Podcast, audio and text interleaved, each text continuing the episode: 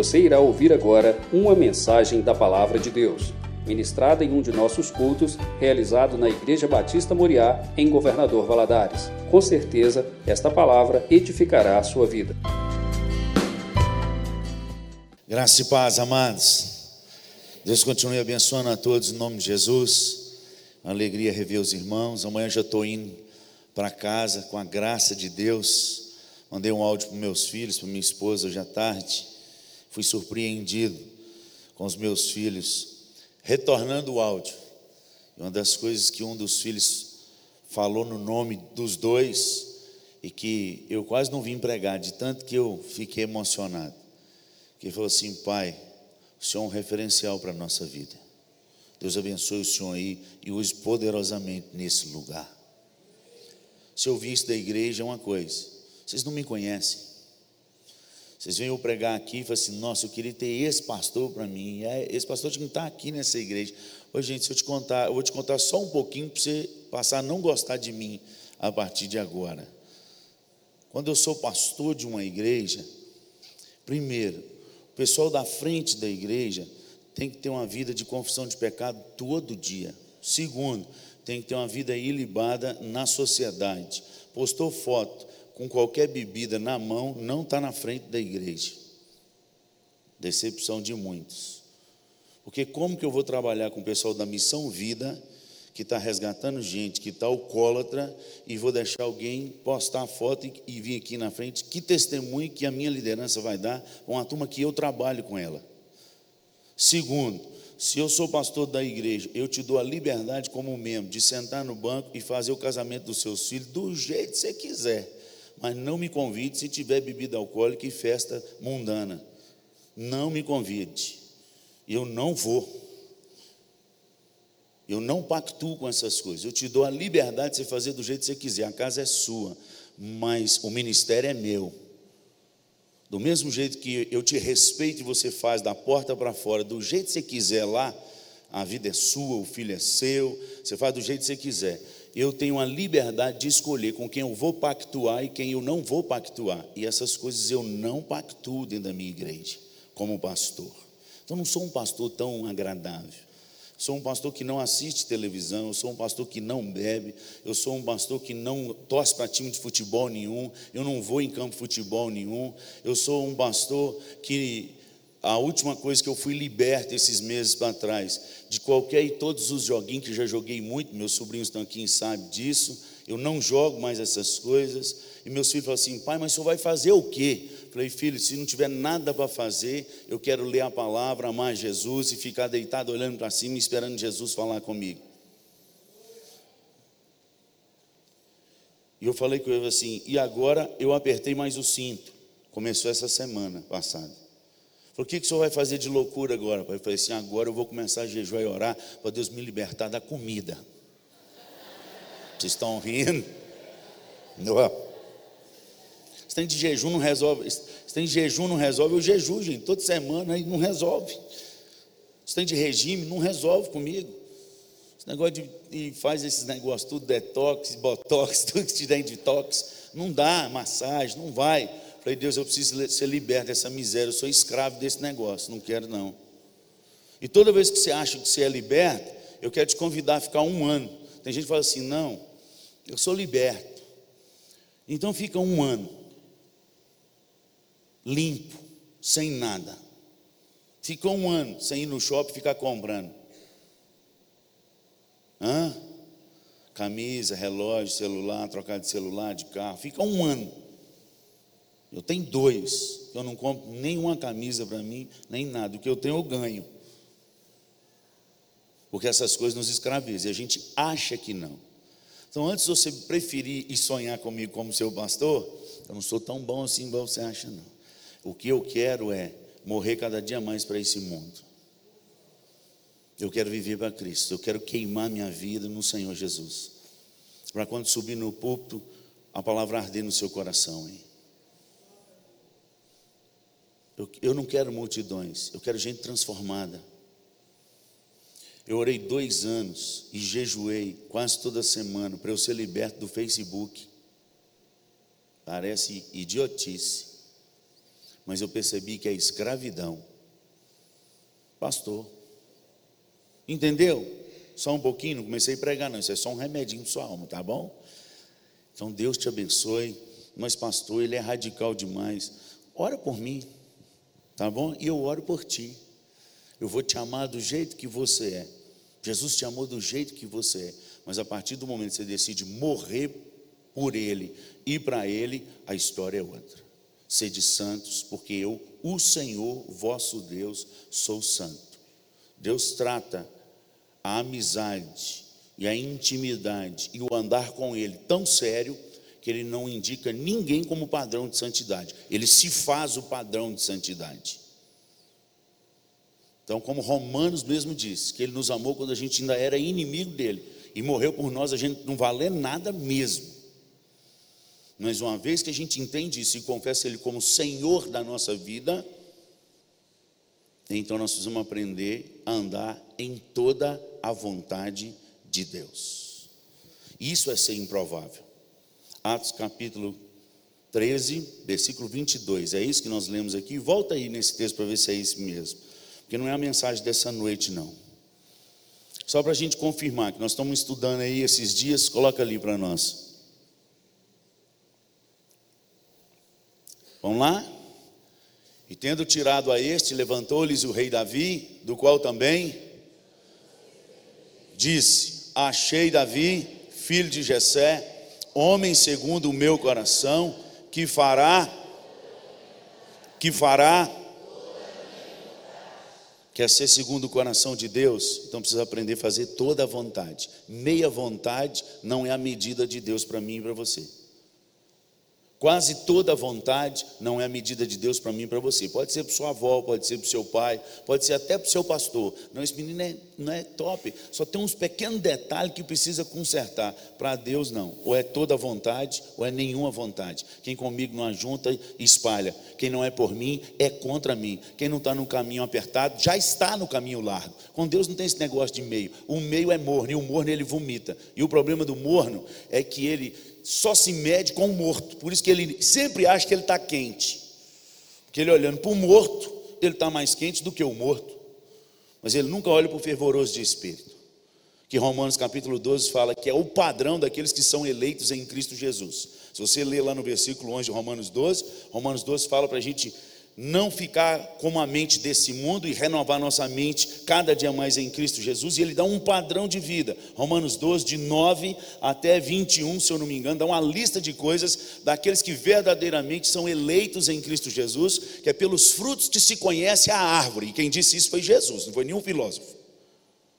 A árvore ela é identificada pelos frutos que ela dá.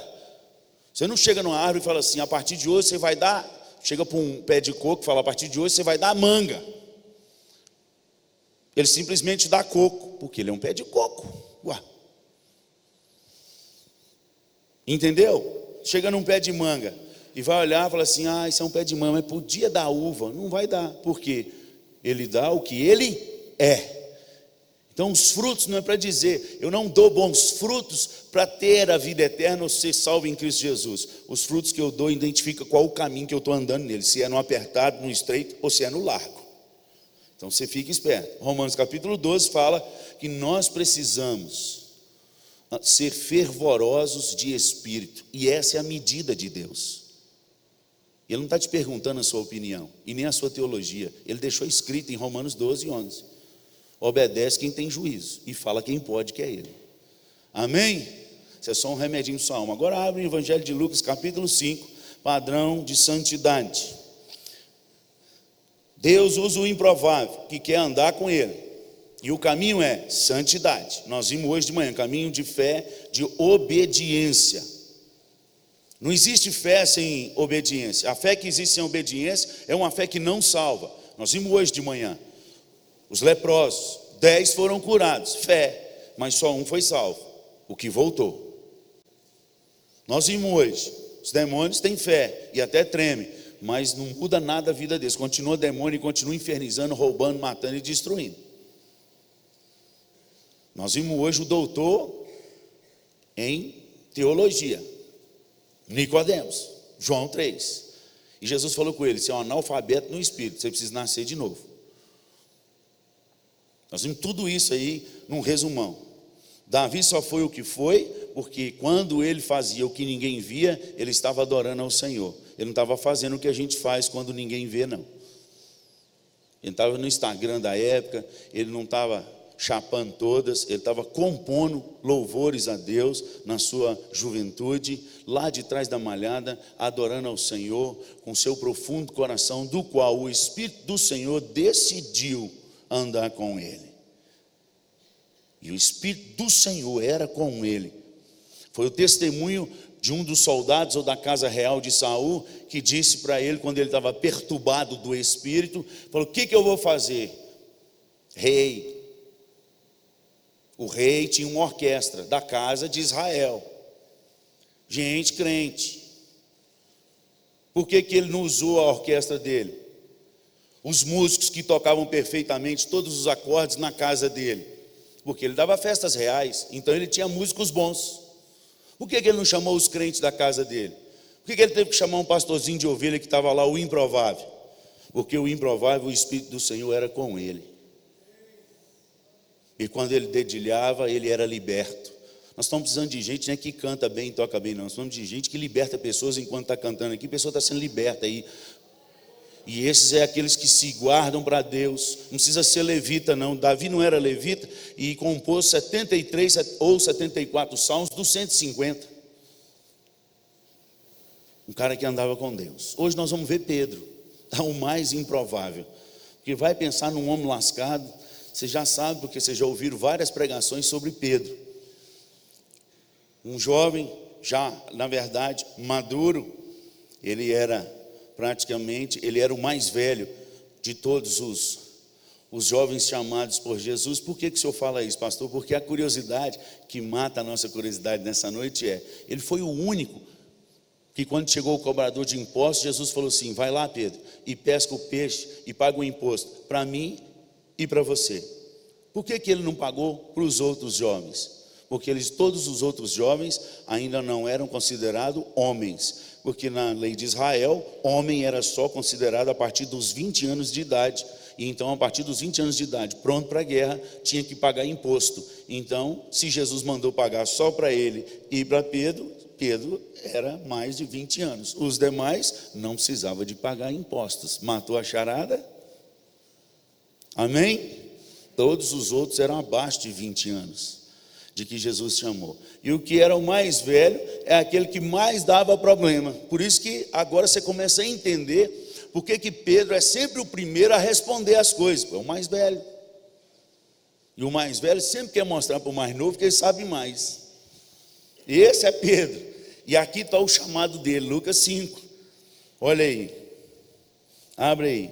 Lucas 5.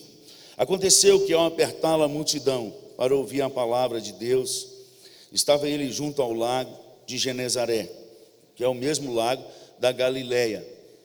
Esse é o lado de Genezaré, mas é o mesmo lago. Várias cidades em volta. Então, quando o texto fala lá de Genezaré, era do lado de Tiberíades, era do outro lado. Genezaré fica exatamente o oposto, na direção contrária exata de Genezaré. Tiberíades do outro, Cafarnaum, se você está do lado de Genezaré, fica do lado direito. Se você está do lado de Tiberíades, fica do lado esquerdo. Entre Cafarnaum e Tiberíades, a cidade de Magdala ou de Madalena. E tem outras coisas mais. E aí? Então eles estavam do lado aqui de Genezaré. E Pedro morava em Cafarnaum. Então ele estava encostado, lavando as redes, porque tinha sido um fracasso aquela noite não teve coragem nem de parar na praia de Cafarnaum. Estava lavando as redes. Vamos lá? E viu dois barcos junto à praia do lago, mas os pescadores, havendo desembarcado, lavavam as redes. Entrando em um dos barcos, que era o de Simão, pediu-lhe que o afastasse um pouco da praia, e assentando-se, ensinava do barco as multidões. Quando acabou de falar, disse a Simão: faze-te ao largo, lançai as vossas redes para pescar. Respondeu-lhe Simão, mestre, havendo trabalhado toda a noite, nada apanhamos, mas sob a tua palavra lançarei as redes. Isto fazendo, apanharam grande quantidade de peixes e rompiam-se-lhes as redes. Então fizeram sinais aos companheiros do outro barco para que fossem ajudá-los. E foram e encheram ambos os barcos, a ponto de quase irem a pique. Vendo isto, Simão Pedro prostrou-se aos pés de Jesus, dizendo: Senhor, retira-te de mim, porque eu sou pecador. Pois à vista da pesca que fizeram, a admiração se apoderou dele e de todos os seus companheiros, bem como de Tiago e João, filhos de Zebedeu, que eram seus sócios. Disse Jesus a Simão: Não temas, doravante serás pescador de homens. E arrastando eles os barcos sobre a praia, deixando tudo, os seguiram. Pai, mais uma vez eu lhe suplico que o Senhor cumpra a tua promessa de Lucas 12, 12 na minha alma, na minha mente. Que o teu Espírito conduza toda essa palavra, que eu diminua e que o Senhor cresça no nome de Jesus. Amém. Amém. O que faz um homem reprovado pelos rabinos, porque ele já estava na profissão de pescador. Lembra hoje de manhã quando eu falei as três provas que os filhos passavam, adolescente, para chegar a ser mestre como Nicodemos, que era mestre dos mestres na lei. Então ele passava pelas três provas. Quando eles eram reprovados em uma dessas três provas, eles voltavam para a profissão dos pais ou da família. Então, quando Jesus chama esses homens para ser discípulos dele, como rabino, eles já estavam nas suas profissões. Isso quer dizer que eles tinham sido reprovados na escola rabínica, e naquela época o chique era ser rabino, e não pescador, médico, coletor de impostos. Era rabino, aquele que tinha o poder de interpretar a lei do Senhor e ministrar o coração do povo. Tamanho respeito que eles tinham por aqueles que eram homens de Deus. O que hoje tem acontecido ao contrário, é aonde a gente tem passado. E eu quero te deixar um recado nessa noite: cuidado com o que você anda falando dos seus pastores, por favor. Não é por eles, não. Eles são pecadores como você e como eu. É pelo Deus que vocês servem. Eu tenho algumas tristes histórias de gente que me perseguiram, que se levantaram e que falaram e eu chorei demais, porque eu já sabia onde a história ia dar. Muitos dos quais nem vivos estão hoje. E não é porque eu quis, eu joguei praga, eu até orei quando eu vi que a, a história ia caminhar para esse lado ruim da morte. Eu falei, Deus tem misericórdia desse povo, eles não sabem nem o que, que estão fazendo. Eu tenho filho. Meus filhos qualquer dia podem ficar se rebelar com o pastor, pode se rebelar contra o presbítero e pode falar qualquer abobrinha contra eles. E eu não quero que o senhor pese a mão sobre os meus filhos, porque jovem adolescente fala para lá. Eu fui jovem adolescente. E na minha época, quando eu falava, minha mãe sempre falava assim: aqui dentro de casa não se fala de pastor. E ela nem sabia que um dia eu ia ser pastor. A turminha da igreja, que estava orando, jejuando, buscando, e os pastores só podando, podando, podando. E nós orando, jejuando e buscando, e é só podando. Eu sou da igreja presbiteriana do Brasil. Você entendeu? Daquela que a grande maioria fala que não tem mais nada. E eu sou o improvável no meio deles. Porque Deus provou que é totalmente contrário. No dia que eles quiserem me expulsar, mas enquanto Deus me manter lá, e um dia nós estávamos dentro de casa lá e os meninos começaram a falar mal dos nossos pastores. Minha mãe parou e falou assim: epe, epe, epe, vocês são bem-vindos dentro da minha casa, mas falar mal de pastor é lá na rua. Aqui dentro da minha casa não se fala mal de pastor. Eu nunca esqueci disso. Mas eu sei que adolescente fala. Nós falávamos. Só que tem um detalhe: quando Deus resolve levar isso a sério. O problema é que Deus nos ama, mas Ele é justo. Ele não respeita. Pai, dízimo, médico, doutor. Se ele falar que vai botar um ponto final, ele põe. E eu já fiz alguns enterros, chorando, sabendo, porque as pessoas tinham falado mal de pastor. Então, no nome de Jesus, nessa casa, se você não está satisfeito, a porta sempre esteve aberta. Ela não é minha, não, mas eu falo assim na igreja. Ela vai continuar aberta. Do mesmo jeito que você entrou, sai, mas sai calado no nome de Jesus. Deus é o Deus da seara, sempre vai encher esses lugares aqui no nome de Jesus. Nós não podemos andar contra a autoridade. Amém? Quando Jesus chamou esses homens, eles entenderam a autoridade sobre a vida deles, por isso eles largaram tudo. Eles largaram tudo, não ficaram questionando. Ah, com que, que eu vou pagar o salário? Como é que eu vou pagar o salário? Do, como é que eu vou alimentar meus filhos? Largou tudo e o seguiu. Tinha uma autoridade sobre eles. E hoje de manhã nós vimos que aquele que quer Jesus como Senhor Salvador, ele tem que largar tudo, é morte. Tem uma turma aqui que levantou e falou que está decidida a morrer. Você ainda dá a chance de pedir perdão a Deus e pular fora desse barco. Porque morrer é difícil e dói. Eu estou morrendo todo dia. Já contei isso para vocês hoje de manhã. E toda vez que eu acho alguma coisa errada em mim, eu falo, Deus, mata isso no nome de Jesus, custe o que custar. Mesmo que eu venha sofrer, eu não quero ser um homem rebelde contra o Senhor. Eu quero andar na tua vontade. O que o Senhor falar vai, eu vou. Se o Senhor falar fica, eu fico. E eu tenho pagado um alto preço por isso.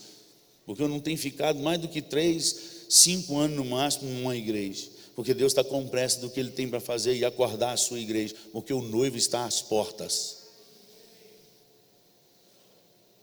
Então nós vamos aprender a obedecer. Pedro largou. Mas eu quero deixar nessa noite para você da vida de Pedro que era um cara que tinha tudo para dar errado, porque respondia errado, dava ideia errada, era o primeiro a falar e tinha que voltar atrás, negou a Jesus três vezes, falou que ia morrer com ele e negou. E quando ele desacreditou dele, falou assim: Vou voltar para pescar. Jesus foi ao encontro dele e o resgatou. Falou: Agora você está pronto. O que, que eu falei com você hoje de manhã? Que quando nós confessamos ao, ao Senhor Jesus como Senhor e Salvador da nossa vida, a primeira coisa, ficou com medo, né? Jejum e ora não para você ver. Jejum e ora não para você ver. A primeira coisa que nós precisamos entender é que quando nós entendemos que o Espírito de Deus fala conosco, que a gente tem que se curvar diante desse Senhor, vai começar a desconstrução da nossa vida. Porque tudo que a gente acha, Deus não está nem aí para isso, Ele vai começar a arrancar de nós. Isso dói. Morrer dói. E tudo que Ele quer, Ele vai começar a construir em nós.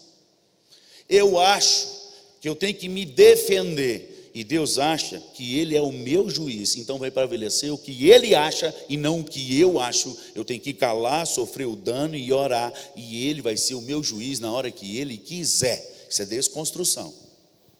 Porque tem uma turma dentro da igreja que está dentro da igreja louvando, dá até dízimo, até obedece o pastor, está aqui, mas ele quer se defender quando alguém fala alguma coisa com ele. Ele, peraí, que vai ver comigo. Isso está na Bíblia, não. Você tem que morrer. Você tem que aprender do jeito que está na Bíblia. A medida da Bíblia que é a certa. Não é o que eu acho. Pastor, tem tantos anos de igreja, eu também fiz teologia. E eu não acho. Falei, você não tem que achar, você tem que perder, porque quem perde é que ganha. Entendeu, amado?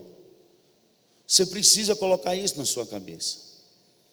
Então Deus começa a desconstruir Pedro aqui. Primeira coisa que Deus construiu em Pedro: você pode ter anos de pescaria, mas enquanto eu quiser, você pode passar a noite toda pescando e você não vai pegar nada. Nunca aconteceu isso com você na sua profissão, não? Você trabalha certinho, você estudou certinho, você comprou as coisas para fazer a venda certinho, e o negócio deu tudo errado. E as contas não dá errado, não, elas sempre chegam. Na hora certinha, e não pagou, vai juro em cima. E o negócio vai aumentando. Ou só acontece isso comigo? Com você não acontece, não. É só comigo o pecador aqui. Nunca aconteceu isso com você? Passa a noite inteira estudando, estuda, estuda, estuda, chega na hora da prova, deu branco, deu branco, deu branco. Estudou mesmo, porque tem uns miseráveis aí que não estudam não. E depois fica orando para Deus, pastor, ora para Deus me abençoar na prova. Primeira coisa que eu pergunto, você estudou? E eu olho no olho, porque os olhos são a janela da alma. Se eu olhar para baixo, Deus pede gagueira para falar, posso saber. Quando começa assim, é, é, é, não estudou. Vou, filho, vou orar para Deus ter misericórdia da sua vida. Você sofreu dano. Porque Deus não faz mágica, não. Deus faz milagre. Você estuda, lê, Deus traz a memória. Aquilo que você estudou. Agora eu vou chegar aqui, não li a Bíblia a semana toda, nada, nada. Não ouvi nada de louvor. Só fiquei vendo porcariada na internet, indo para o trânsito xingando os outros. Chega aqui no púlpito, eu vou abrir a Bíblia, vou botar o dedo, e a Deus me usa porque eu sou pastor. Ah, coitadinho. Tem que encher. Entendeu? Entendeu aí a juventude? Passa a marcha, meus filhos, vai estudar. No nome de Jesus, começa a ler. Meu filho menor falou assim: pai, um, eu vou estudar porque eu quero ser muito rico. Foi quando ele começou a acordar às seis horas da manhã para ter, ter que ir para a aula. O menorzinho meu é mais dureza, parece com o pai. Eu vou estudar e eu vou ganhar muito dinheiro. Falei, uai, meu filho, que bom, para quê? Porque eu vou comprar uma escola para mim. É mesmo, meu filho? É, eu vou explodir ela. Tem ódio daquele trem. Ele estava mudando para acordar seis horas da manhã, todo dia, para ir para a escola.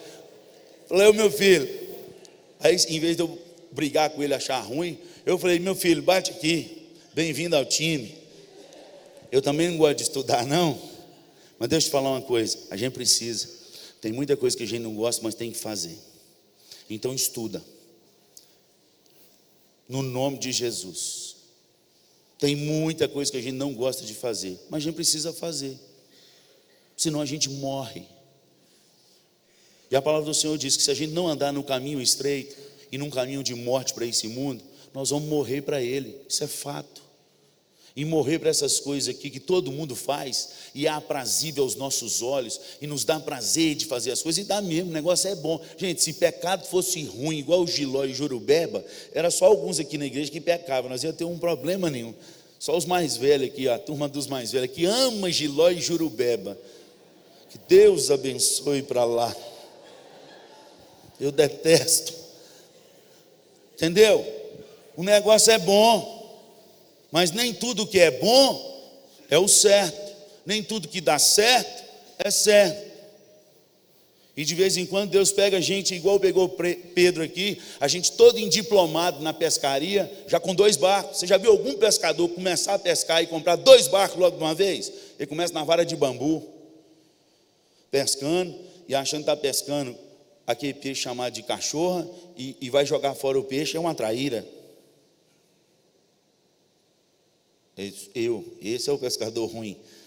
Quando eu comecei a aprender a pescar, Ô pastor, tem uns peixes aqui que é ruim. Se pescar, o senhor joga fora. Toda cachorra tem uns dentinhos para fora assim, e é meio prata, e aquele não presta para nada. Tem espinho, pouca carne. O senhor pesca e joga ele fora. E eu estou lá na beirada, no capim branco, lá em Uberlândia. E estou pescando aquele negócio. Aí veio um, já estava seis, seis horas da tarde, escurecendo. Veio um com os dentinhos para fora, e eu botei o pé em cima e falei, nossa, eu peguei, foi um um São Bernard aqui, ó, um cachorro grande. Os dentes estão tá tudo para fora, vou jogar fora. Não, peraí, pastor. Chegou lá, era uma traíra, estava quase jogando ela fora. Não, isso aí é bom. Você começa com a vara de bambu, depois você vai para o morinete, depois você compra um melhor, depois você compra né, um barquinho, depois você compra um barquinho melhor. Pedro está com dois barcos, já tem gente ali. Ele é internacional na pescaria. Mas naquele dia Deus tinha um alvo e o um propósito, porque Deus escreveu todos os nossos dias. Lembra que nós lemos aqui no Salmo 139, versículo 16?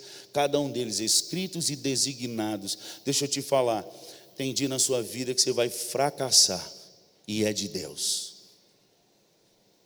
A noite toda pescando, e não pegou nada. Você tem um melhor barco, você já tem treino você sabe que no mar o melhor jeito de pescar é a madrugada. E passou a madrugada inteira pescando. Chega de manhã, não pegou nada. Deus desconstruindo ele. Porque Deus tinha um propósito maior para a vida de Pedro. Quando você começar a fazer tudo certinho e ainda assim está dando tudo errado, não para de praguejar, de murmurar de sua vida, fique em silêncio, deixa Deus te construir no nome de Jesus. Olha para Deus, para de olhar para as pessoas. Já pensou se Pedro estivesse murmurando, xingando? Quando Jesus chegasse, falasse assim: Deixa eu entrar no seu barco. Primeira coisa que ele ia falar: Ó, oh, hoje eu não estou bem, não. O senhor com esse negócio de pregação aí, prega em outro lugar, porque hoje eu estou mal. Tudo deu errado, e não é da sua conta, o barco é meu. Vai pregar em outro lugar. Você já está amargurado. Quando a pessoa está amargurada e fica aumentando essa amargura de alma no coração, ela machuca todo mundo, até quem está próximo. Pedro, mesmo fracassado, ele estava ali lavando as redes e provavelmente pensando: como é que eu vou pagar as contas? O que, que eu vou fazer? Mas estava tanto em silêncio que quando o Senhor Jesus chegou, ele atendeu, deixou entrar no seu barco. Afasta ele um pouco, ó, para você ver. Primeiro pede para entrar, depois pede para afastar um pouco da praia. E Pedro fez. Quando a gente fracassa na vida, filho, a gente deveria parar e voltar para a palavra e obedecer o que a palavra diz para a gente fazer fracasso da nossa vida é Deus reconstruindo uma nova direção para as nossas vidas. Pedro deixou, Jesus pregou, e pregou, e pregou, e pregou. E quando terminou, ainda falou assim: agora vamos pescar? Vocês não estão entendendo. Agora é meio-dia. Pior hora para pescar em mar. E no fundo, então, vamos largo, faz-te ao meio, no meio. E Pedro falou assim: Senhor, nós passamos a noite toda lançando as redes e não apanhamos nada. Vamos olhar aí no texto.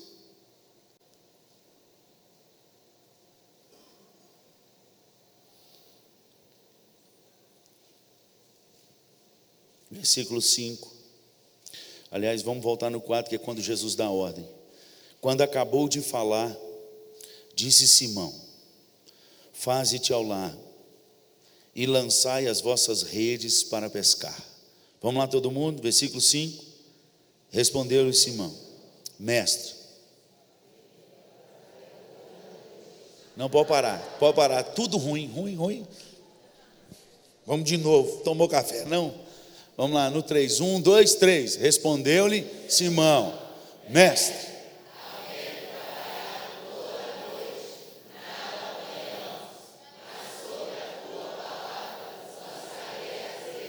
Dá uma pausa aí, deixa aqui para nós na tela.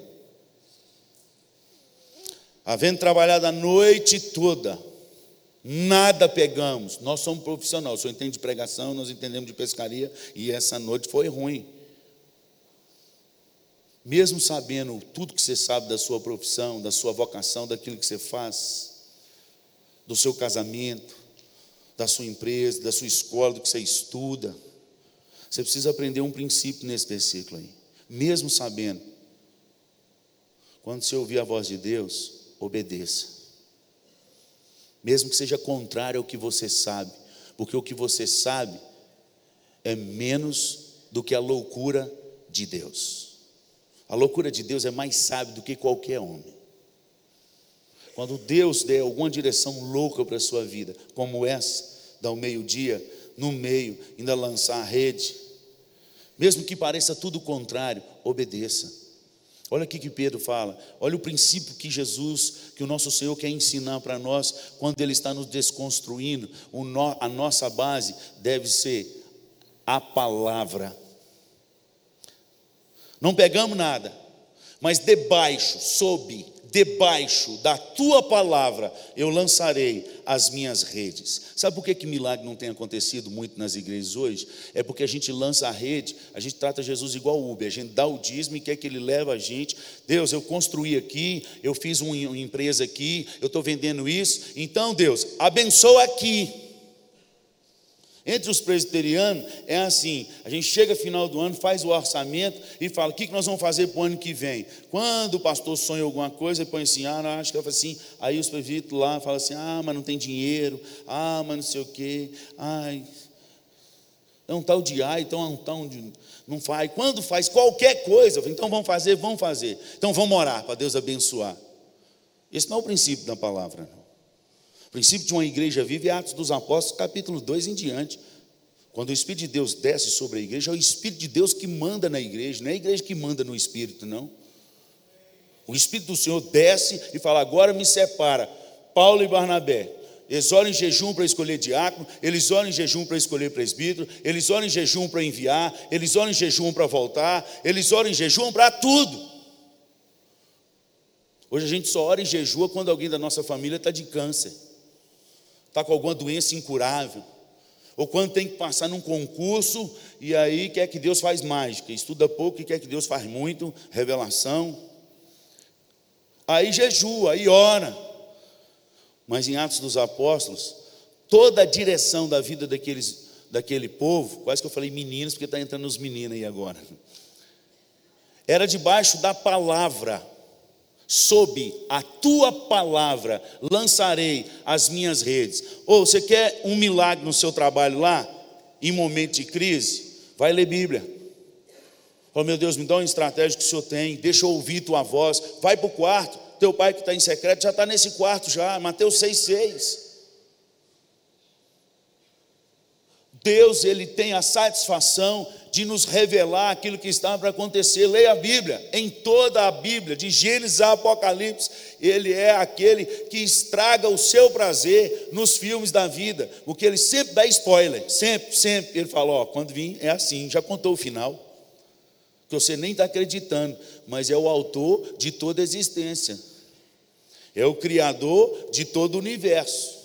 E ele já falou o que vai acontecer. E outra coisa, ele não precisa se acreditar, não, porque ele é Deus. Você crendo ou não, o problema é seu, não é problema dele. É mais ou menos esse negócio assim. Nós e muita gente nem crê nos carros da Fiat. Mas durante quase 15 anos, eu não estou ganhando nada para a Fiat. Mas durante quase 15 anos, foi o carro que mais vendeu no mercado brasileiro. A gente acreditando nele ou não, entendeu? Caiu sua ficha? Deus é exatamente desse jeito, se acreditando nele ou não, confiando nele ou não, apostando nele ou não, o que ele falou vai acontecer, meu filho. E se você não tiver com ele, eu já estou te falando nessa noite, você se lascou, ou, ou, ou, ou, que é eterno. Não tem volta. Agora você não sabe nem o que é eterno, por isso eu falei, nem doeu no seu coração. Mas eu vou te fazer um medo que um pastor fez quando eu era adolescente, e nunca mais eu esqueci desse medo. Eu estava lá brincando, não tinha Facebook nem nada, porque senão eu estava no Facebook, enquanto o pastor pregando, e tá, que curte Facebook, tá, que não sei o que, conversa, tá, que conversa pelo WhatsApp. Nossa, pastor, é engraçado demais. Nossa, esse carequinha, não deixe de prestar atenção na mensagem. A gente tinha os nossos códigos lá também para conversar enquanto o pastor estava falando. E aí a gente estava conversando, é tudo igual, tudo igual, só muda tecnologia. E então o pastor falou assim: Deixa eu te falar aqui que é um minuto da eternidade. Aí eu falei: Ah, essa eu quero ver. Acordei, acordei. Falou: Pensa, um canarinho, amolar o bico dele todo dia na pedra da Ibituruna. E no dia que ela acabar, de tanto ele amolar o bico, passou um minuto da eternidade. É muito tempo você ficar no inferno, meu irmão. Acorda. Eu acordei. Falei, meu Deus, eu estou no caminho errado, o que, que eu estou fazendo? Falei, gente, tem que diminuir os palavrão, tem que, tem, que mudar de vida. E aí eu falei, eu descobri aquilo que eu falei hoje de manhã para vocês. Não sou eu que luto, é o Espírito de Deus que luta em mim quando eu creio nele. O justo viverá por fé. Quando você define essa fé obediente e começa a buscar ser cheio do Espírito, Romanos capítulo 8, capítulo todo, você deveria ler umas 100 vezes, no mínimo, porque eu leio quase toda semana, capítulo 8, e ainda não decorei,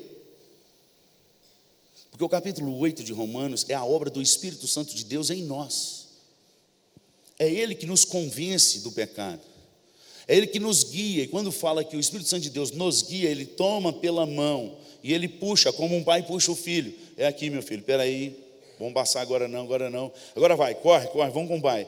Mão, seguro. Essa é a expressão que fala: o Espírito de Deus vos guiará. E hoje a gente sai correndo e puxando o Espírito Santo. Vem aqui, é aqui, aqui, aqui, aqui, ó, abençoa, abençoa. Nós temos que lançar as nossas redes debaixo da palavra de Deus, amados. Pastor, e quando a gente não consegue ouvir a voz de Deus? Ô filho, então volta para o seu quarto, porque Ele está lá. Até se ouvir. Ora, lê Bíblia, ora, lê Bíblia, lê Bíblia, ora. Você não devia fazer nada na sua vida sem oração e sem palavra, porque você está vivendo uma vida na frente de Deus. Deus não tem obrigação nenhuma de abençoar o que você fez, sem você perguntar para Ele se era para ter feito. Não tem. Muitos fracassos da nossa vida acontecem assim. Porque a gente acha que é crente, porque a gente acha que tem um espírito, porque eu trabalho, porque eu dou o dízimo. Então Deus tem que me abençoar nas coisas que eu faço. Onde está isso na Bíblia? Me mostra. Na Bíblia está o seguinte: se eu obedecer tudo que Deus me mandou, tudo que Ele deixou escrito, aí as bênçãos vão correr atrás de mim, vão me alcançar aonde eu estiver. E tem mais de 14 tipos de bênção em Deuteronômio 28, abaixo do versículo 1 e 2, que é o que eu falei aqui resumidamente. Se eu ouvir e obedecer tudo que Deus mandar, pastor, mas é Antigo Testamento, ovelhinha retardada, Antigo Testamento não morreu nem anulou, é uma progressão de revelação até o novo, um completa o outro, o antigo continua junto com o novo, porque no antigo já trata da graça, da aliança, da salvação, da Nova Jerusalém, no proto-evangelho, que é considerado o livro de Isaías. É o evangelho antes dos evangelhos, ele tem toda a narração da vinda de Cristo, da morte e da volta, e da Nova Jerusalém. É uma revelação progressiva, vai crescendo, não vai anulando, não. Tanto que Jesus falou: Eu não vim anular a lei, eu vim cumprir a lei. Ele não veio anular, não foi anulado. E é através da morte dele que a lei é cumprida em nós. Então é o Espírito de Deus que nos leva a perdoar uma pessoa 70 vezes 7. Porque sem ele, você não dá conta de perdoar nenhuma. Aí sabe o que você faz como bom crente? A maioria dos crentes hoje, lá da minha terra, aqui não tem isso não. É lá em São Vicente, na Baixada Santista. Pede desculpa. Oh, desculpa, foi mal aí. Você, desculpa. Se for bom crente, não pede perdão, não. Porque a desculpa é a desculpa de não se pedir perdão. Porque quem pede desculpa fala que no fundo, no fundo, ele não teve culpa. Porque desculpa é sem culpa. Perdão é eu errei, me dá uma nova oportunidade. A única vez que aparece a palavra desculpa nas Escrituras é quando Paulo é açoitado como cidadão romano e eles erraram e prenderam ele, porque não podia ser preso sem ter julgamento. E então Paulo requer isso, fala assim: não, eles estão me mandando embora? Não, manda eles virem aqui porque eu sou cidadão romano. E eles chegam e pedem desculpa. É a única vez. O Senhor Jesus não ensinou isso, não. O Senhor Jesus falou que é para a gente pedir perdão. Mas só pede perdão crente que é cheio do Espírito Santo de Deus. Quem está buscando ser cheio. Debaixo da palavra. O nosso sucesso na pescaria da vida só vai dar certo se a gente lançar as redes debaixo da palavra de Deus, mas sob a tua palavra nós lançaremos as nossas redes. Eu quero te desafiar, irmão, nessa noite, a você passar a sua empresa, a passar os seus negócios, a sua vida debaixo do crivo das Escrituras. E se você fizer o que a palavra de Deus manda você fazer e não acontecer os milagres de Deus na sua vida, ô filho, eu boto fogo nessa Bíblia. Que é isso, pastor? É, eu creio no Deus que eu estou servindo. E toda vez que o povo de Deus lança a, a, a, vida deles, a profissão deles, o casamento deles, debaixo da palavra, os milagres voltam a acontecer. O Deus que tira água da rocha continua o mesmo. O Deus que faz a farinha multiplicar continua o mesmo. O Deus que cura enfermidades continua o mesmo. Nós aqui mudamos. Esse é o processo. Eu quero te desafiar a isso. E eu tenho certeza que eu vou escutar muitos testemunhos de milagre nesse lugar, se você obedecer a palavra. Porque a mulher quer ter um casamento bom, mas não quer ser submissa ao marido. Não gosta nem dessa palavra, não gosta nem de estudar. O homem quer ter um casamento bom, uma mulher abençoada, mas não quer morrer pela esposa, o infeliz. Então, não quer estar debaixo da palavra. Porque a palavra fala, marido, amai as vossas esposas como Cristo amou a sua igreja, e assim morreu por ela, em vez dele morrer, está matando a mulher. Misericórdia. E quer ter um casamento bom, porque é adulto, porque é dono do seu dinheiro, porque eu, porque eu sou dono do meu nariz e agora eu, eu tenho dinheiro, então eu vou casar. Nem é assim não, quem fez o casamento foi Deus e ele deixou regras. Por que, que você não fez isso com o seu carro então? Eu sou adulto, eu tenho dinheiro, eu sou dono do meu nariz, eu não tenho carteira e nunca fiz aula de escola, de autoescola, mãe, vou comprar um carro porque eu sou adulto, porque eu sou, eu sou maduro, porque agora eu tenho dinheiro. O que, que acontece com um cara que compra um carro assim? E tira ele da, da agência zerinho e tenta trazer para casa. Porque é assim que você está fazendo seu casamento. É assim que você está fazendo com criação de filhos. É assim que você está fazendo na sua empresa. É assim que você está fazendo um monte de negócio na sua vida, quando você não lança as redes debaixo da palavra de Deus. Isso é sério, irmãos. Porque hoje a gente faz porque todo mundo faz. Não, meu pastor faz assim, então eu também faço assim. Aí eu te pergunto: seu pastor está seguindo o que está na palavra? Porque na hora que ele se lascar porque não fez debaixo da palavra, você vai se lascar junto com ele. A nossa direção é o que a palavra de Deus diz. Então, quando eu estiver pregando, ah, esse pastor é bom, vou seguir tudo. Ele fala: não, examine as escrituras, confere o que está escrito aí, irmão. Eu não sou perfeito, não inerrante, não. Sou pecador mas eu tento andar debaixo da palavra. Nós precisamos entender isso. Os filhos querem ter pais maravilhosos, mas eles não querem ser obedientes. Aliás, eles estão naquela de Romanos capítulo 1. Que naquela, na geração nossa, lembra que nós lemos lá? De Mateus 24, que Jesus dá um spoiler dos últimos dias e fala que será como nos dias de Noé. Os filhos serão desobedientes aos pais. E eles estão achando super curtido e legal isso. Se obedeci meu pai hoje, só aumentou o juízo na sua vida? Só diminuiu mais um dia de sua vida? Porque abrevia. O que prolonga a vida na face da terra é obedecer aos pais. Nós precisamos entender isso, amados. No nome de Jesus. Talvez você não tenha o pai que você gostaria de ter, nem a mãe, mas eles também não escolheram vocês, não. Foi Deus que deu do jeito que veio aí. Olha aí. O que, que meu pai e minha mãe recebeu? Pensa na mulher que sofreu, tadinha. Mas no joelho orou. Uma mulher que era estéreo, nem podia ter filho. E um dia ajoelhou e falou: Deus, se eu me der um filho, eu vou dar ele para a glória do Senhor. Estou pedindo ele para a glória do Senhor. Ela era nova convertida, não sabia nem o que estava orando, mas Deus resolveu atender e eu me lasquei. Pastor, Tom, pastor. Ah, Samuel foi pastor. Vocação, chamado. É algo muito sério. Aí, só para avacalhar com meus filhos, não foi não, só para avacalhar não. Mas orando, um dia de quebrantamento, falei, Deus, eu ainda nem filho tenho, mas eu estou entregando os dois para o Senhor, os três, os quatro, os que o Senhor tiver para a glória do Senhor, o Senhor faz nascer. O que não for para a glória do Senhor, o Senhor não deixa nem entrar no ventre da minha esposa, no nome de Jesus. Eu quero filho para a glória do Senhor, e eu entrego meus filhos, todos os dias deles, na mão do Senhor. O que o Senhor quiser que eles sejam, é o que eles vão ser, no nome de Jesus. Fica de pé, minha mulher. Vamos fazer o voto aqui. Falei, nós não temos filho, não. Falei, mas vamos ter pela fé. Põe e fica em pé aí. E hoje eu tenho dois filhos, um de 16 e um de 15. 16 vai fazer 17 esse ano. Nunca namorou. Deu uns beijinhos, umas ficagens aí, que passou vergonhão depois, porque Jesus fez ele lá na casa do homem e da mulher e pedir perdão. Eu não. Eu falei, você fez papel de moleque, eu vou orar por você. E orei. Fui orando, falei, Deus, incomoda o coração do meu filho, tira a paz dele, não deixe ele dormir. Ele errou com essa menina, ele errou com, esse, com, esse, com essa família. Não é isso que eu ensino em casa e não é isso que eu prego na igreja. Eu tenho o meu compromisso é com o Senhor. Então incomoda o coração do meu filho. Foi um ano e pouco eu orando, calado, sem falar nada com ele, amando, pagando a escola dele, dando dinheiro para ele lanchar, tudo.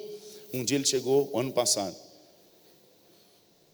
falou assim: Pai, eu estou vendo o senhor pregar essas coisas e tudo aí, meu coração está pesado. Eu vou ligar para o tio, que é o vice-presidente da igreja, e vou pedir perdão. E vou pedir perdão para a esposa dele, para a tia. Vou contar tudo que eu fiz com a filha deles. E vou pedir perdão para ela também.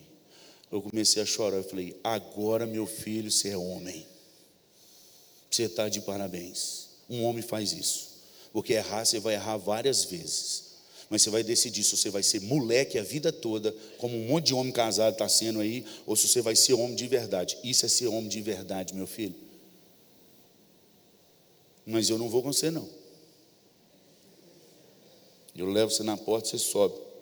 Quando você foi beijar menino, você não me chamou para participar do negócio, agora você quer, quer me botar eu na furada? Quem pariu o Mateus, que balance. O nome dele é Mateus. Pois ele foi lá e conversou. E chamou e falou: Tio, eu desonrei a, a, a família do senhor, o nome do senhor, eu desonrei a senhora, me perdoa. Sabe o que, que esse homem falou? Falei, e se ele te der um murro no olho, eu vou, eu vou te levar para o hospital. E você mereceu. Você vai ficar calado e descer calado, com os olhos inchados, a lágrima descendo. O homem falou assim: foi seu pai que te mandou para aqui, meu filho? Não. Meu pai só orou por mim. A decisão é minha. O homem começou a chorar.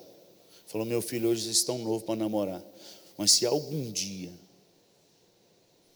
você ainda gostar da minha filha e quiser entrar nessa casa, você é o primeiro. O que você para mim é homem. Aprendeu? Meu filho não voa, não, e nem é santo. Eu falo com ele, filho, isso foi de Deus, mas carne não converte, não. Não dá esses beijos de 10 segundos, esse tem não, porque os hormônios sobem. Eu nunca vi um hormônio batista, assembleiano, pentecostal. Hormônio é hormônio. Beijou, o negócio subiu, esquentou, é fogo estranho, vai dar ruim. Corre, no nome de Jesus. Entendeu a turma aí? Namoro de seguinte Jericó é só para quem é casado. De namorar em braille. É só para quem é casado.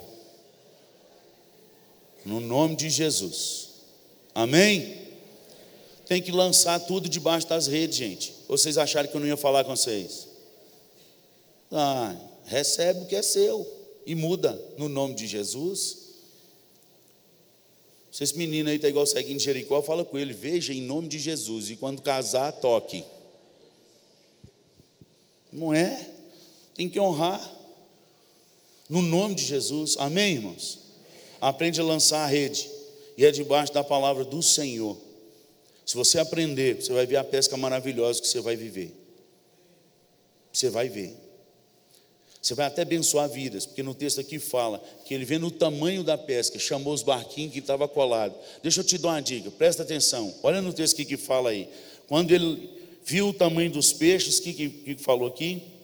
Versículo 5. 6. Isto fazendo, apanharam grande quantidade de peixes e rompiam-se as redes. Então fizeram sinais aos companheiros do outro barco para que fossem.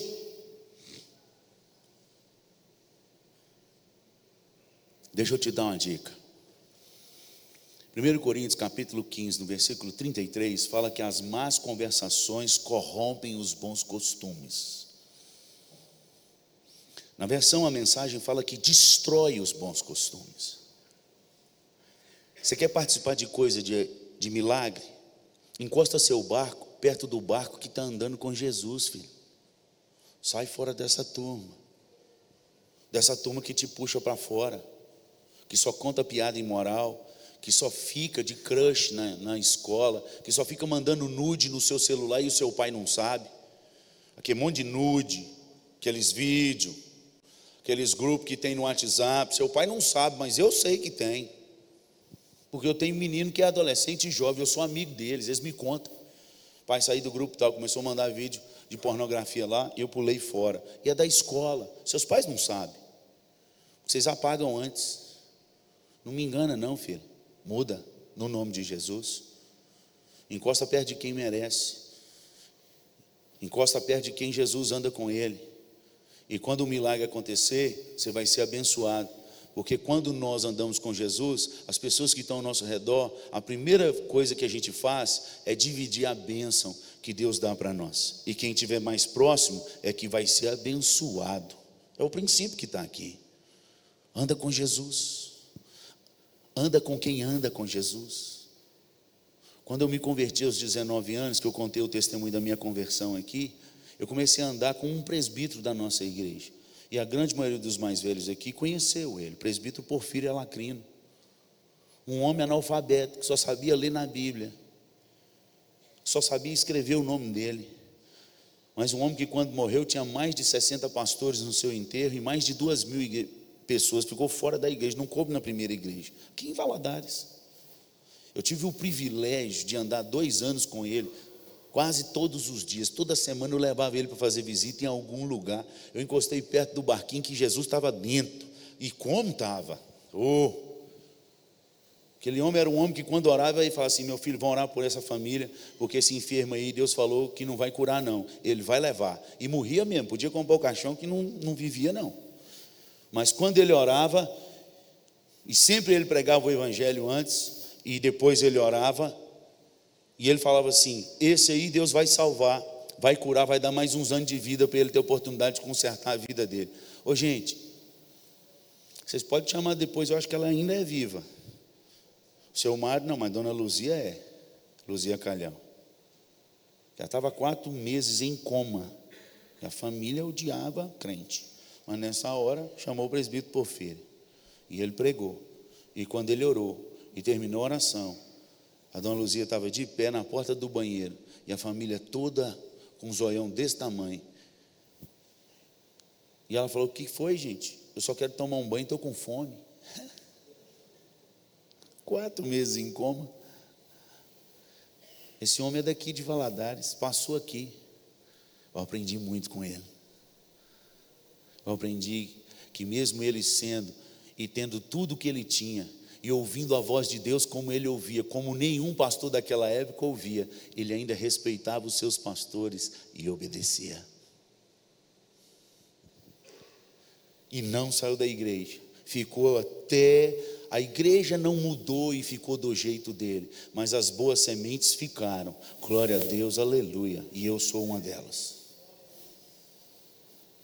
E ele falou: Meu filho, vou te ensinar meu segredo, porque você sabe que eu sou analfabeto. Muita gente se converteu através dele. Estou terminando, 56 minutos, está lá. Já me deram o sinal.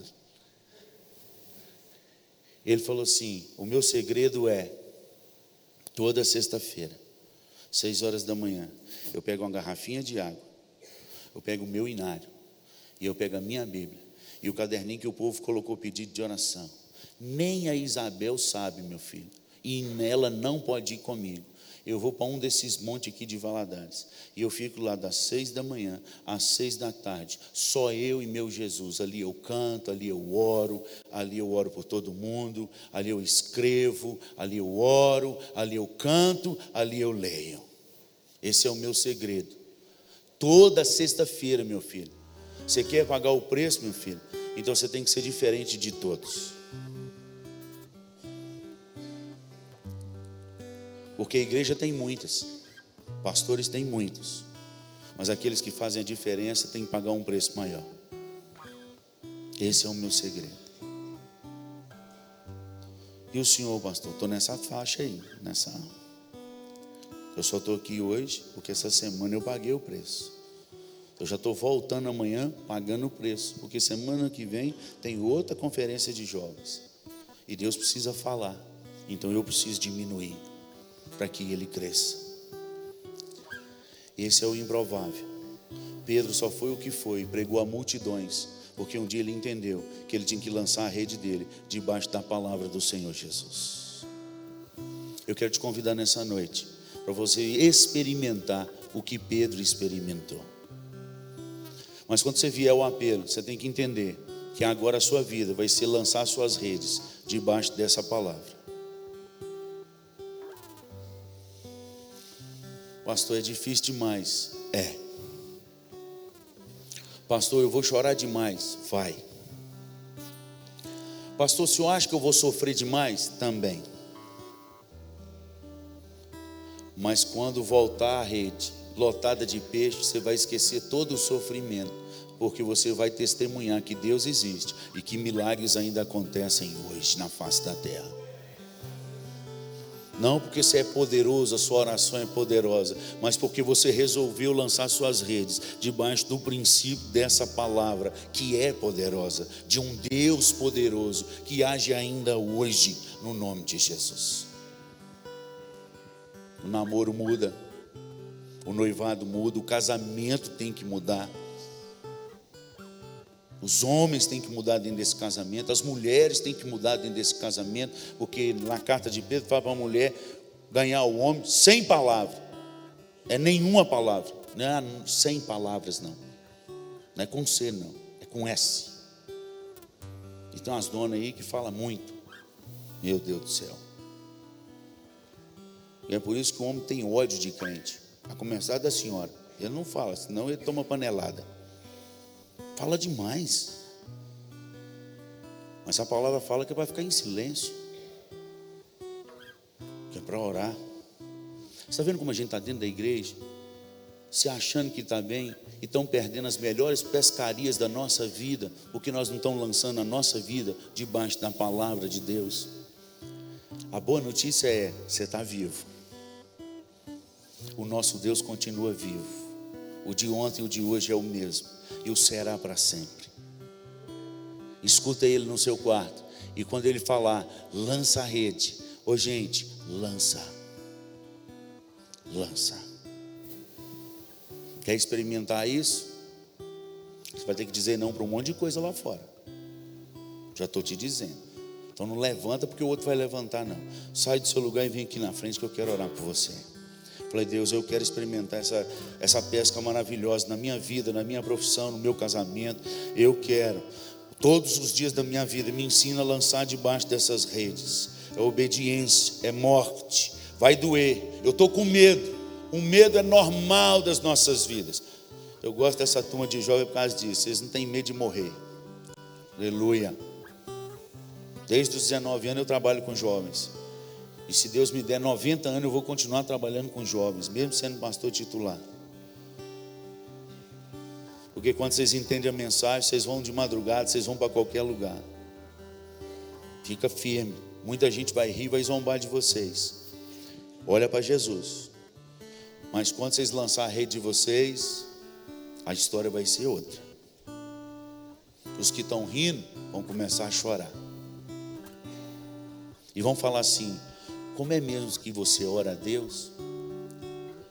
É o que está acontecendo lá na igreja, com os meus filhos e com minha esposa e comigo. Como é que vocês oram a Deus? Parece que a oração de vocês chega mais rápida no céu. Quando vocês oram, parece que a gente, a gente não consegue ficar sem chorar. O que, que é isso? Nós lançamos a rede debaixo da palavra de Deus.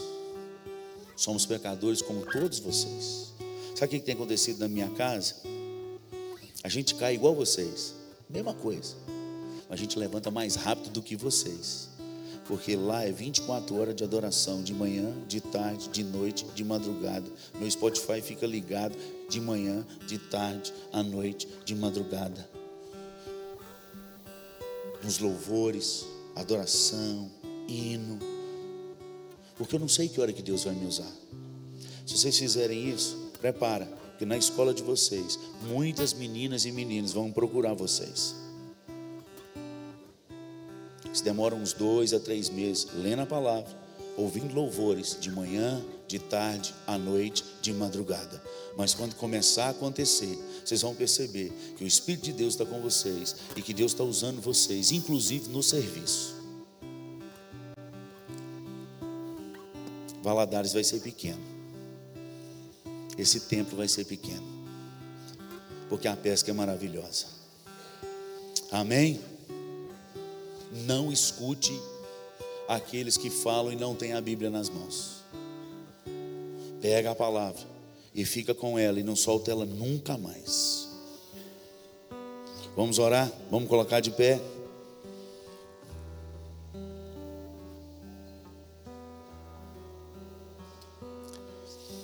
Pai, muito obrigado pela colheita do Senhor nesse lugar. Muito obrigado pela tua igreja que tem despertado dia após dia. Eu quero lhe pedir, ó Pai, que o Senhor, lá onde o Senhor já está, foi o Senhor que prometeu, que o Senhor estaria no secreto do nosso quarto e em secreto. Quando esses meninos fecharem a porta do quarto, desligar os seus celulares e dobrar o joelho na beirada daquela cama, Pai, se manifesta a eles no nome de Jesus. Visita aquele quarto no nome de Jesus.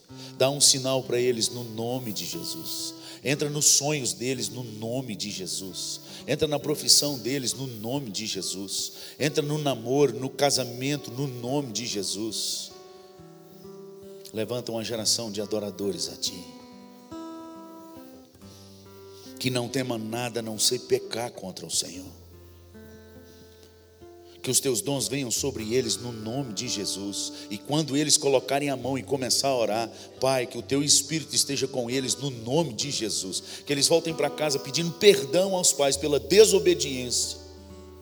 Que eles voltem para casa pedindo perdão aos professores que eles zombaram deles. Mas que o milagre do Senhor e o derramado do teu espírito esteja sobre a vida deles e através da vida deles, no nome poderoso de Cristo Jesus. Levanta a nossa nação no poder do teu espírito. Levanta, ó Pai, líderes desta cidade, aqui neste lugar, no poder do teu espírito, no nome de Jesus. Que não entre nenhuma falcatrua, sem vergonha, de político dessa cidade, mas que seja um político como Daniel, cheio do teu espírito, no nome de Jesus. Marca essa geração como uma geração que não teme a nada, a não ser pecar contra ti que estejam prontos para morrer pelo Senhor. E quando eles lançarem as redes, que os milagres aconteçam, como a tua palavra nos promete, no nome de Jesus. Essa é a nossa oração, a nossa súplica. No nome de Jesus que nós oramos. Amém. Deus os abençoe. Vou fazer um desafio para vocês que estão aqui na frente. Salmo 119, são 119 e 76 versículos. Durante 30 dias, lê todo dia o Salmo 119. 30 dias, começar de amanhã, hoje já está mais tarde, mas começar de amanhã, 30 dias, e pega um caderninho e aquilo que Deus esquentar o seu coração, escreve no caderninho, escreve no caderninho, põe a data. 30 dias no quarto, em vez de estar no WhatsApp, no Instagram, não é para ficar de jejum disso, não, senão vocês vão morrer. É só para enquanto estiver lendo a Bíblia, não ficar nesse negócio, entendeu? E depois vocês me mandam o testemunho. Eu quero ter o prazer e o privilégio de escutar o que Deus vai fazer com vocês, porque vai fazer. Nunca mais, se vocês buscarem ser cheios de Deus, vocês vão ser os mesmos. Nunca mais. Mudou tudo. Tudo. vai morrer, mas vai nascer Cristo em nós. Amém? Podem voltar para os seus lugares, pastor. Deus abençoe. Muito obrigado pelo privilégio, carinho, convite. Muito obrigado por essa noite. A Deus, ao Espírito Santo de Deus.